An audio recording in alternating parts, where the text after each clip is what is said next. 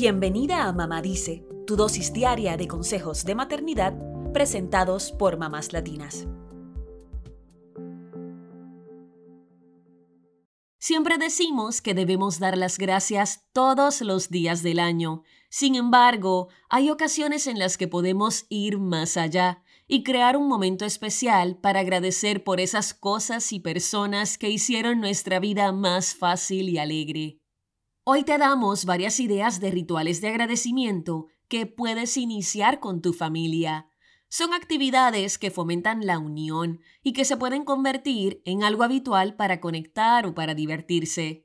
Eso sí, un truquito especial sería desconectar el Wi-Fi y guardar los celulares a la hora de hacer estos rituales, para que puedan concentrarse mejor. Ahora sí, aquí vamos.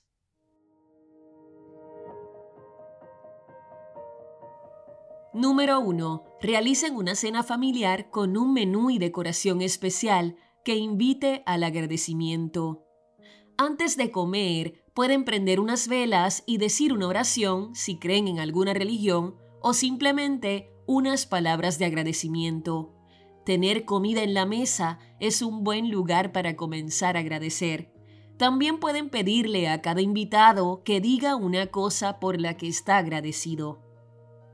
Número 2. Hagan una lista de las cosas y personas por las que están agradecidos este año.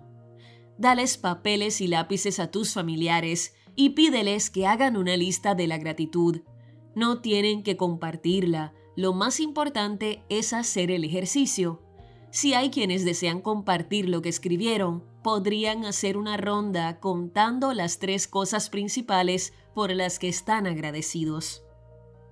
Número 3. Realicen una ronda de elogios. Si están en una cena especial, aprovechen antes o después de comer para hacer una ronda de elogios. Que cada invitado diga algo especial de alguien más en la mesa. Eso sí, concentrándose en lo positivo de cada quien. Verás cómo se divierten.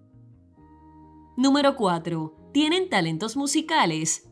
Inventen juntos una canción de gratitud no tiene que ser perfecta, lo importante es que ustedes se la creen juntos, la anoten y la canten.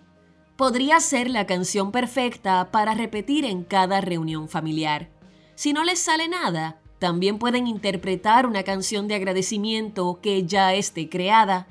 Una de mis favoritas es Gracias a la vida, de la poeta y compositora chilena Violeta Parra. Incluso solo leer la letra de esta canción es un ritual de agradecimiento.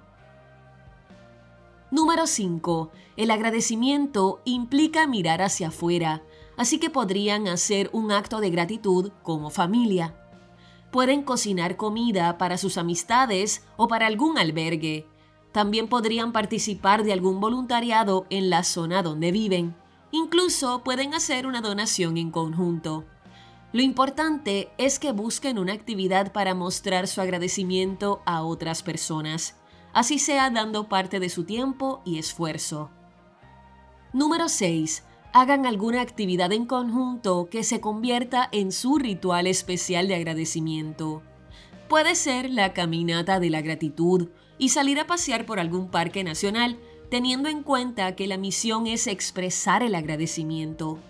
También puede ser un juego de preguntas con toda la familia o una noche de historias con los abuelos. Incluso los juegos de mesa sirven para estos momentos de unión. Número 7. Inventen una noche de fotos familiares. Que cada miembro de la familia lleve sus fotos favoritas para compartir. También pueden crear un álbum familiar en conjunto, donde incluyan hasta las historias particulares de cada persona. No hay límites para este tipo de actividades. Por último, si tienen una cena especial, pueden aprovechar para invitar a alguien nuevo cada año. Esto podría hacer que la familia siga creciendo y expandiéndose. También sirve para reconciliarse con esos familiares que hace tiempo no ven. El propósito es que tengan una actividad que sirva para unirlos como familia y en la que expresen su agradecimiento, la creatividad y la diversión serán parte fundamental de este acontecimiento. Y hablando de gratitud, gracias por escucharnos.